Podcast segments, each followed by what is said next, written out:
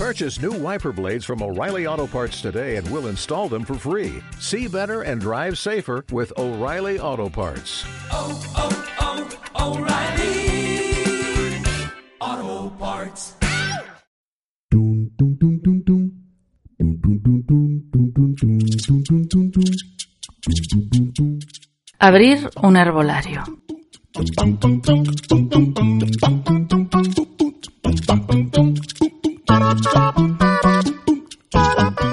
Requisitos para iniciar el negocio y recomendaciones. Por Ana Isabel López Siles.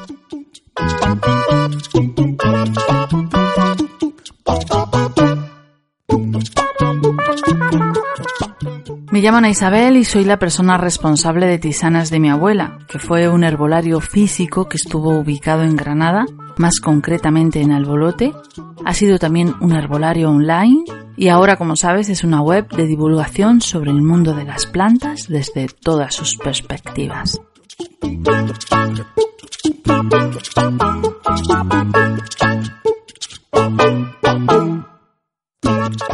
En este pequeño curso te voy a hablar desde mi experiencia sobre cómo montar un herbolario. Me centraré sobre todo en el aspecto comercial y en la orientación más eficiente del herbolario como negocio.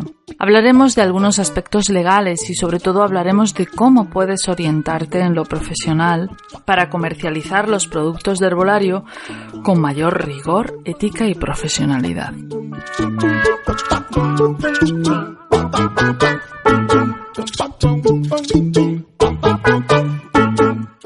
Es un curso que está pensado para profesionales del sector y en especial para personas que se inician en la aventura de crear un herbolario con el fin de ayudarles a orientar mejor su modelo de negocio.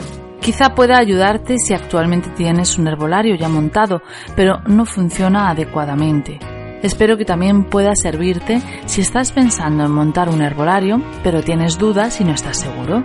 Quizá lo que vas a escuchar en este curso pueda orientarte y guiarte hacia una decisión sobre si montarlo o no.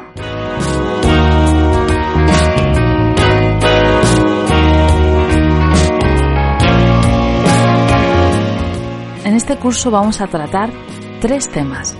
El primero es la parte idílica de montar un herbolario. El segundo, el choque frontal con la realidad, la legislación y otros aspectos relacionados con el montaje del herbolario. Y el tercero será la mejor orientación para hacer realidad tu sueño.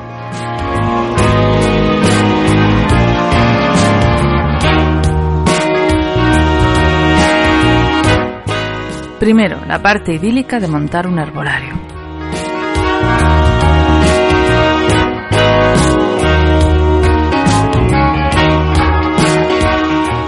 Personalmente yo decidí montar un herbolario en un cruce de caminos. Disponía de un dinero con el que montar un negocio y mi trabajo había llegado a su fin a causa de un despido y era el momento de montar una empresa.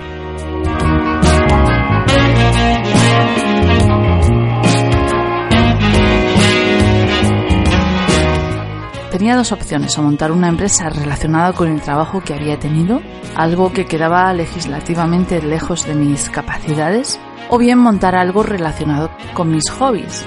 Y opté por esta segunda opción, algo de lo que no me arrepiento.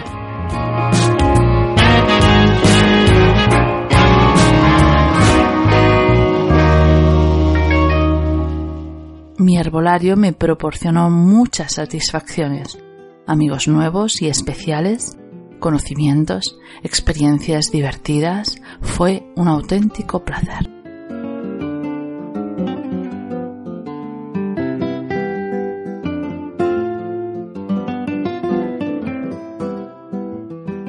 Cuando los herbolarios se pusieron de moda, hay que indicar que eran muy rentables.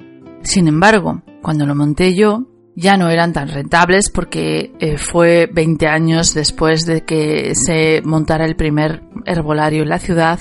Además fue en plena crisis, la gente estaba en una situación difícil, había mucha competencia ya y además el sector estaba declinando. Hoy por hoy quizá esta cuesta abajo se haya declinado un poco, se haya eh, suavizado un poco, pero sigue siendo un sector que se enfrenta a determinados retos como los que te indico a continuación.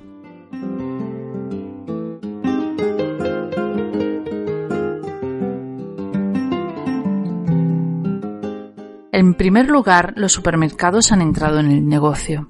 El herbolario sigue siendo el lugar adecuado para comprar los suplementos herbales, pero lo más básico, lo que más rotaba en el herbolario, está en manos de los supermercados y a un precio considerablemente más económico. Las semillas de más consumo, como el lino y el sésamo, las infusiones más demandadas, como el té verde, la cola de caballo, etc., la levadura de cerveza, la lecitina de soja, todos estos suplementos se pueden comprar en el supermercado mucho más baratos.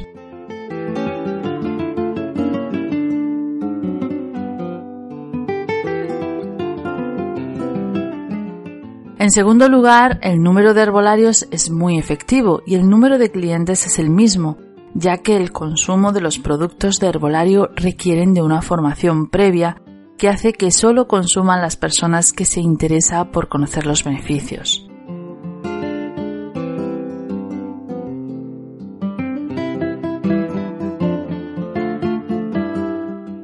En tercer lugar, las farmacéuticas han sido un feroz competidor durante mucho tiempo.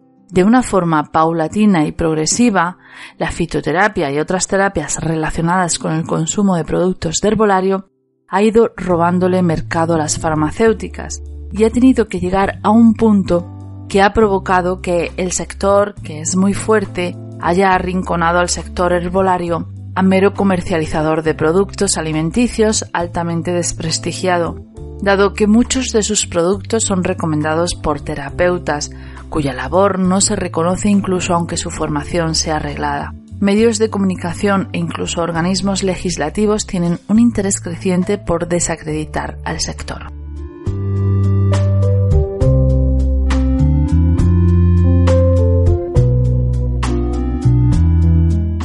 Y menos mal que te iba a hablar de la parte idílica del negocio.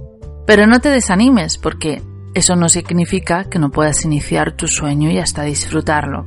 No se puede tapar el sol con un dedo y mucha gente sigue muy interesada en los productos de herbolario como una primera alternativa saludable.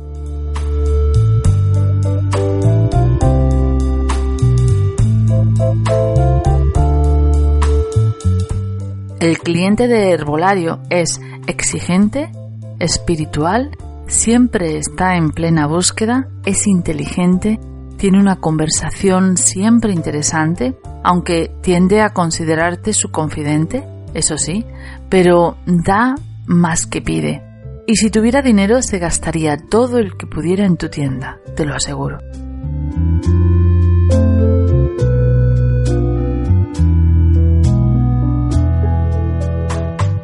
Eso sí, te recomiendo formación, toda la formación de la que puedas dotarte. Si puede ser una formación reglada, mejor.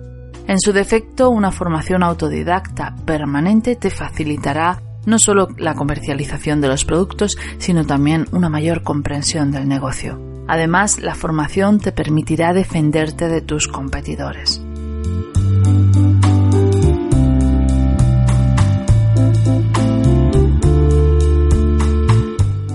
Ningún otro sector requiere de tanto conocimiento y ningún otro sector tiene tanta información banal y falsa circulando en las redes. Así que elige tus fuentes de información con criterios de calidad y certeza. Pese a que es fácil encontrar páginas web que hablen de las plantas y los alimentos, muchas de ellas hablan sin criterio.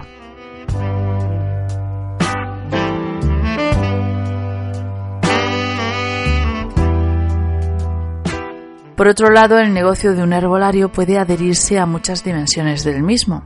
Algunos de tus competidores se decantarán por las terapias, otros por lo esotérico, un tercer grupo por el mundo de la nutrición, las plantas y las especias. Otros herbolarios están más relacionados con el fitness, y si te fijas, aunque todos pueden coincidir con el tipo de productos, se trata de negocios completamente diferentes.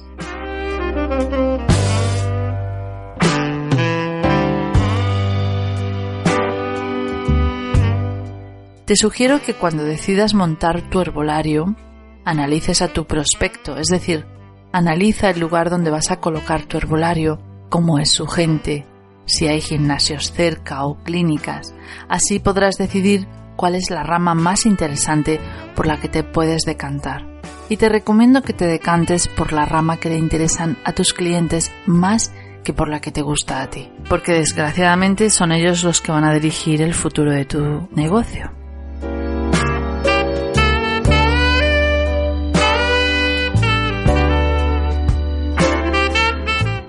Personalmente puedo decirte que montar un herbolario es hermoso desde el principio hasta el fin. Hay aspectos difíciles de sortear, pero la ilusionante tarea de todo lo demás permite que apenas hagan mella en tu disfrute.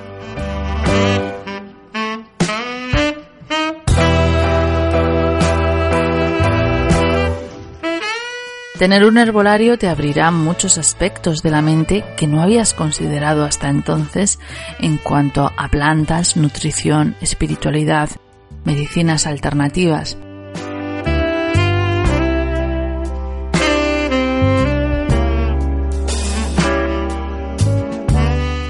Conocerás gente increíble con un grado de sabiduría extraordinario. Disfrutarás enormemente de las experiencias mágicas que ofrece el sector y estarás rodeado de belleza, de olores amables, de música, la ceremonia del té, la introducción a la magia y la brujería. Todo lo maravilloso puede darse en un herbolario. Todo el universo que te imaginas, lleno de experiencias sorprendentes, puede darse en un herbolario. Eso es lo más increíble e idílico de este negocio.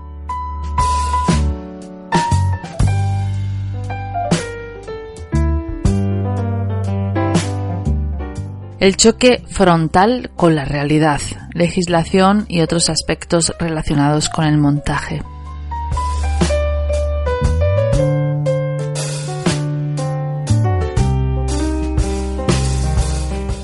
Como todos los negocios, un herbolario tiene que cumplir con una legislación tan exhaustiva como la que sufren los demás negocios.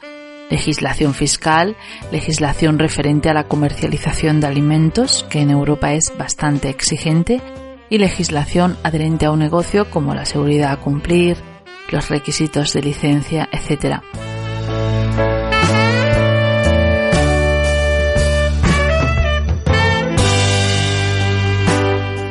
Dado que la legislación es muy local y varía considerablemente de un país a otro e incluso de una región a otra, me centraré en recomendarte un asesor desconozco de dónde eres, pero sí puedo decirte que afortunadamente es fácil encontrar asesoramiento.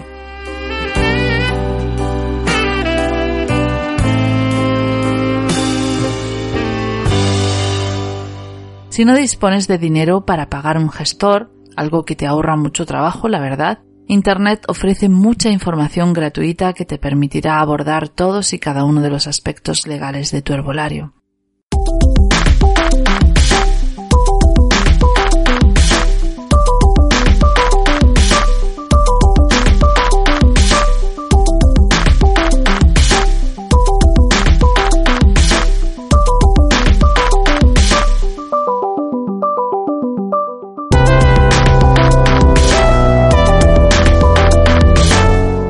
No obstante, si eres español, quizá te sirva la información que te voy a compartir sobre cómo abordé personalmente los aspectos legales de mi negocio.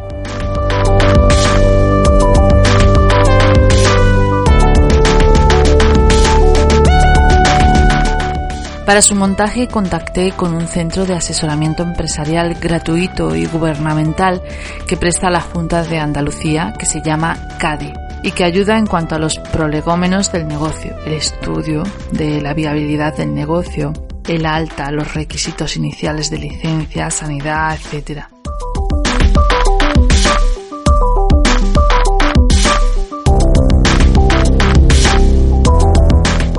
Si eres de otra comunidad autónoma, estoy segura de que te será fácil encontrar un organismo similar.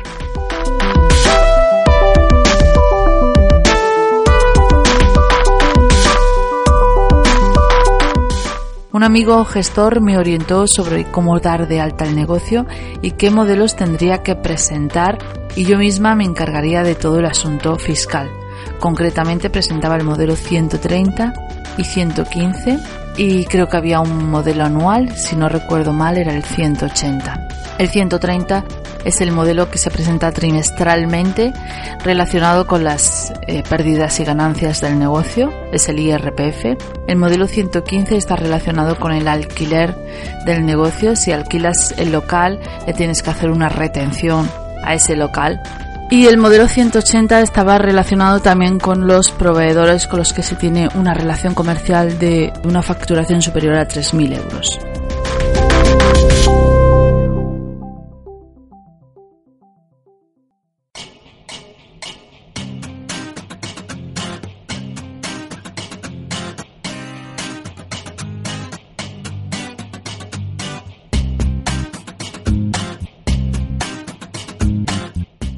Un herbolario no es muy complicado en el aspecto fiscal. Si aprendes tú mismo a llevar tus papeles, eso te da mucha autonomía y no demasiados quebraderos de cabeza.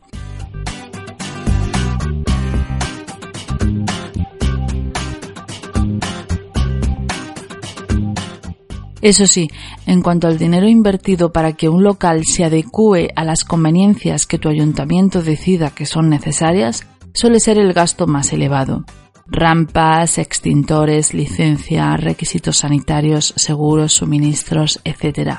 Así que te sugiero que te informes al máximo posible antes de colocar el negocio físico, porque puede dejarte en una situación de baja liquidez.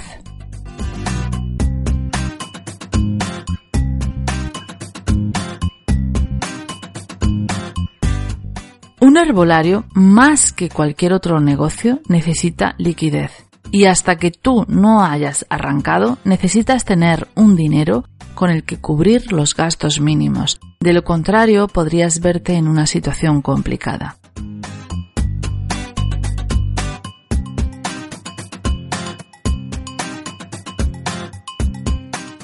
He de advertirte que el margen de los productos de herbolario son muy bajos, aproximadamente entre un 20 y un 30%, y por lo tanto se requiere un mínimo de venta para cubrir los gastos. Yo diría que una facturación óptima media diaria podría oscilar entre 300 y 600 euros diarios, dependiendo de los gastos fijos y normalmente se empieza con muy poquito, con mucho menos de 300, así que necesitas liquidez.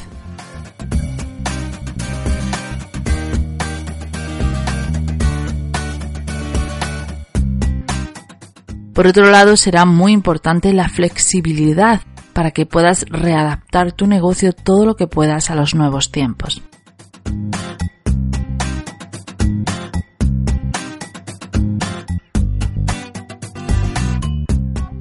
No solo he tenido herbolarios, sino que durante un tiempo fui comercial de mis propios productos y visité muchos herbolarios.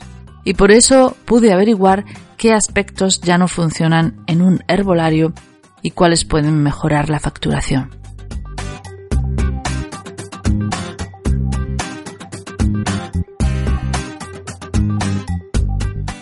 Uno de los aspectos, aunque suene duro decirlo, es ceñirse a la mera comercialización de productos. Dado el escaso margen, la feroz y creciente competencia y además el perfil del cliente de herbolario, Centrarse solo en la venta de suplementos ofrece muy poca liquidez y por tanto el ahogo futuro del negocio.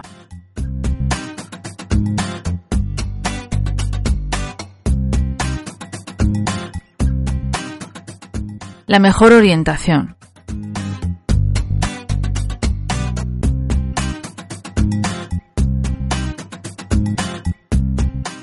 ¿Cuál sería la mejor orientación para un herbolario? Lo que vas a escuchar ahora es la conclusión de mi propia experiencia y espero que te sea muy útil. Te enumero todas las ideas que espero que puedan darte una visión global de este asunto.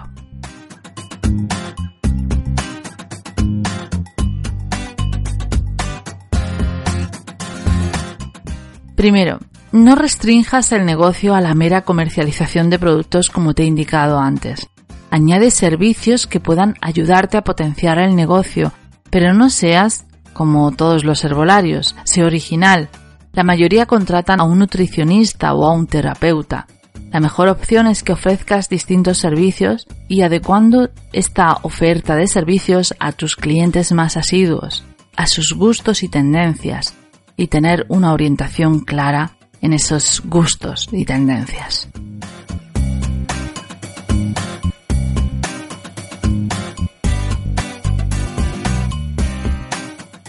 Segundo, asegúrate de que si vas a poner servicios o consultas espirituales tengas un público bastante amplio y abierto de miras. Cuando añades un servicio polémico, tipo homeopatía, tarot, terapias espirituales tipo Reiki. Bueno, he mencionado la homeopatía porque ahora mismo es la más polémica, pero los herbolarios no pueden comercializarla.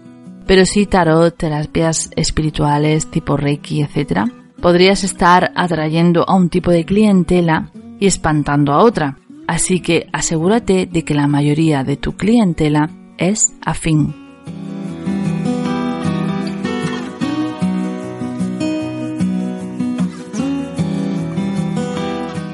No incorpores negocios que no tienen que ver con el herbolario. Personalmente he visto herbolarios que tienen incorporado un punto de venta de lotería y personalmente distorsiona muchísimo la imagen del herbolario.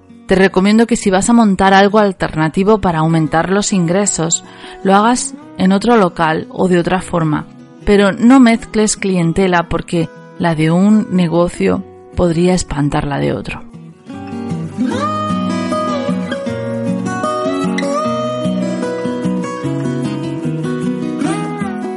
Pese a lo que te acabo de recomendar, te recomiendo que añadas un poco de joyería, inciensos, piedras, artesanía, porque estos sectores te permiten una venta con una competencia diferente y siguen siendo compatibles con el negocio. Además, normalmente la clientela de un herbolario suele ser aproximadamente de entre un 70 y un 80% de mujeres. Y a las mujeres siempre les gusta la joyería, la artesanía, etcétera.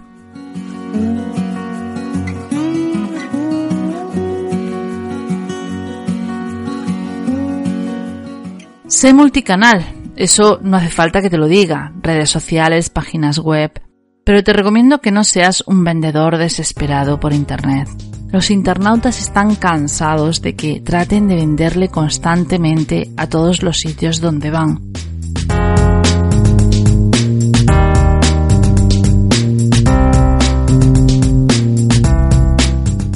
Haz lo contrario, haz contenidos de valor, que la gente te siga porque lo que dices y lo que haces merece la pena ser escuchado.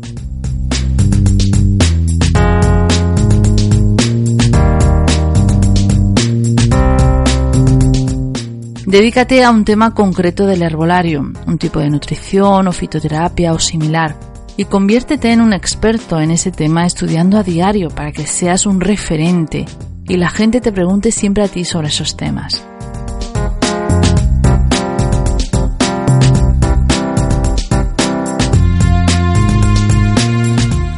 Ten liquidez. La liquidez es la supervivencia del negocio.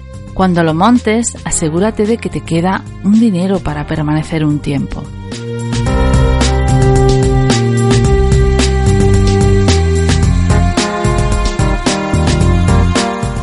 Trabaja con todos los proveedores. Tienes dos tipos de proveedores. Por un lado las casas y por otro lado los distribuidores. Las primeras te permiten comprar más barato porque te dan ofertas por volumen.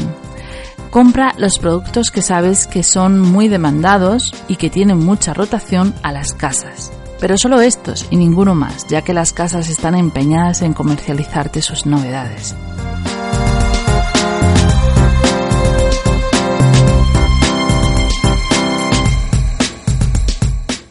Los distribuidores te permiten satisfacer demandas concretas de tus clientes, marcas concretas, unidades sueltas.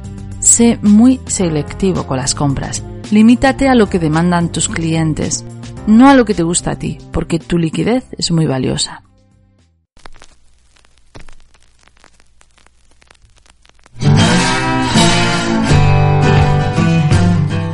Por eso mismo, te recomiendo que tu primera mercadería sea muy justa y lo más conocida posible.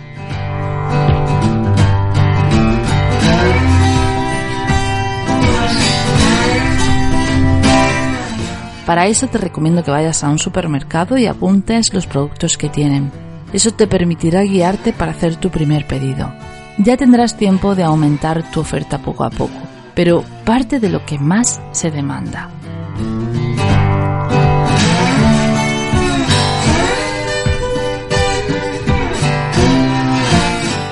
Apuesta por la calidad.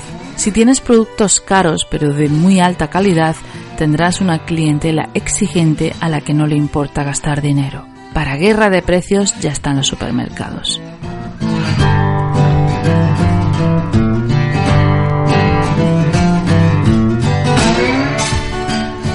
Llévalo todo en regla, por supuesto, está de más decirlo, pero eso te permite evitar multas que comprometan tu liquidez. Y recuerda, tu liquidez es lo más valioso de este negocio.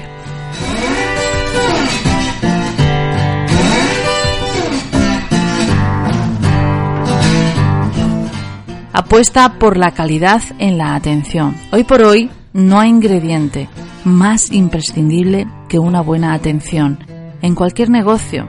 En un herbolario la calidad consiste en dar información veraz, tratar de satisfacer al máximo al cliente sin venderle nada que no quiera y siendo muy sincero con los resultados de los productos.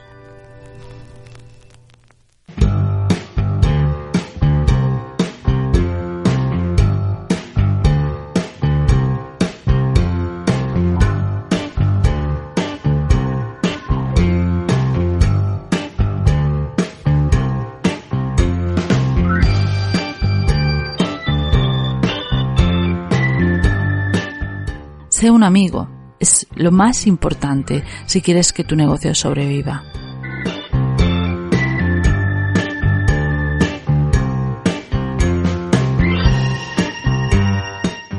Pide una señal si te hacen un pedido. Las personas no tienen un sentido del compromiso muy desarrollado, que digamos. Si lo que te han encargado lo ven en otra tienda, lo comprarán y te dejarán con el pedido, y eso comprometerá tu liquidez.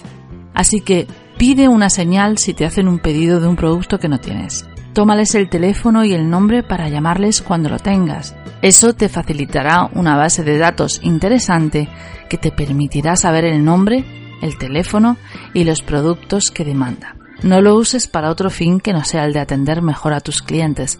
Recuerda que también existe la protección de datos y que es importante que seas muy cauteloso con eso.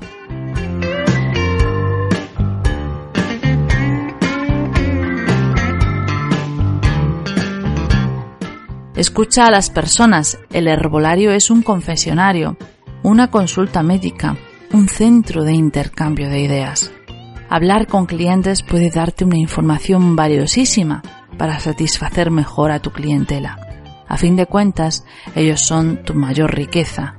Cuídalos, escúchales y dales lo mejor de ti siempre.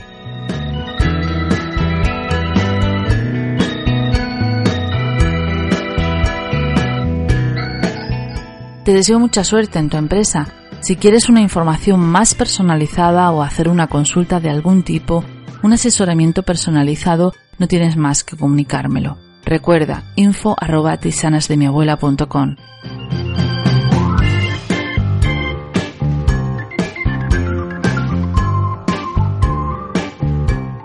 Podrás preguntarme sobre aspectos relacionados con tu negocio, sobre contactos o personas que puedan serte de interés, sobre remedios naturales y fitoterapia o si quieres crear eventos en tu negocio.